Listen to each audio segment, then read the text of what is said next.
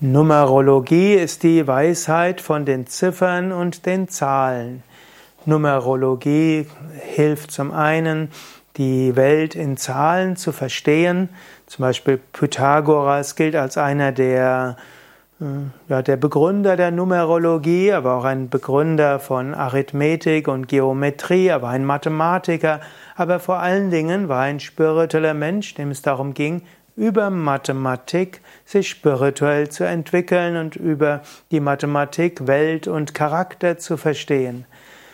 Und so die Numerologie weist verschiedenen Zahlen bestimmte Qualitäten zu. Und dann gibt es bestimmte Weisen, wie du die Zahl für einen Menschen finden kannst, für ein Ding, für eine Sache. Beim Menschen wird zum Beispiel in der Numerologie gerne das Geburtsdatum genommen und dann zählt man alle Ziffern zusammen und kommt dann zu einer der Ziffern von 1 bis 9. Oder man kann den Nachnamen nehmen oder Vor- und Nachnamen und jedem Buchstaben weist man wieder eine Zahl zu. Daraus bildet man wieder Quersummen und hat wieder die Zahl des Menschen. Ähnlich kann man eben auch so eine Nummer finden für eine Firma, indem man die Buchstaben mit, Na mit Ziffern verseht oder, und damit eine Quersumme bildet oder auch das Gründungsdatum. Und so kann die Numerologie alles mit Ziffern bestimmen und dann den Zahlen bestimmte Qualitäten zuweisen, dort Aussagen treffen über einen bestimmten Menschen, zum Teil auch äh, im Sinne von Manti Zukunftsweisheit und eben eine Art Orakel aus den Zahlen machen. Vielleicht ein paar Zahlen in der Numerologie, wobei es dort unterschiedliche ja, Systeme gibt.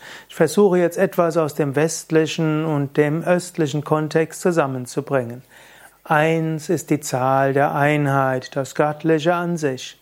Zwei ist in der Numerologie die Dualität und die Polarität. Drei ist die Dreiheit, auch die Dreieinigkeit, das Sehen, dass alles irgendwo miteinander verbunden ist und in Dreien wirkt. Vier ist die verdoppelte Polarität, die vier Elemente. Fünf ist dann die Fünfheit, dann gibt es die fünf Elemente, wo aus den Vieren über die Fünfheit wieder die Einheit wird. Dann gibt es sechs. Sechs wird manchmal gesehen als die Zahl der Materie, die Zahl des Hineingeworfenseins in der Schöpfung. Du findest also bis zur Zahl 6 immer Einheit und Dualität und dann wieder die 3 ist dann, hat wieder zwar die Dreiheit, aber die Dreieinigkeit. 4 wieder die Polarität, die doppelte Polarität. 5 dann wieder das Hinausgehen, wieder in die Einheit und die 6 eine sehr massive Polarität.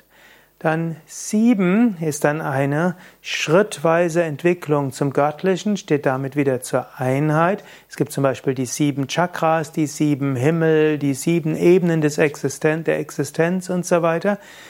Dann folgt acht. Die acht gilt wieder oft als die Zweiheit, aber es gibt auch die Ashtangas, die acht Stufen des Yoga. Und dann gibt es die neun und die neun gilt wieder als die Zahl des Göttlichen. In Indien ist die Neun eine besonders heilige Zahl und das Vielfache von Neun, wie zum Beispiel 27, 54 und 108, gilt wieder als besonders heilig. Die Numerologie ist also eine sehr umfassende Weisheit und Wissenschaft, die dir einiges an Verständnis geben kann, aber vielleicht auch an Anregungen, Überlegungen und kann manchmal bestimmten ja, Aspekten neue Dimensionen geben.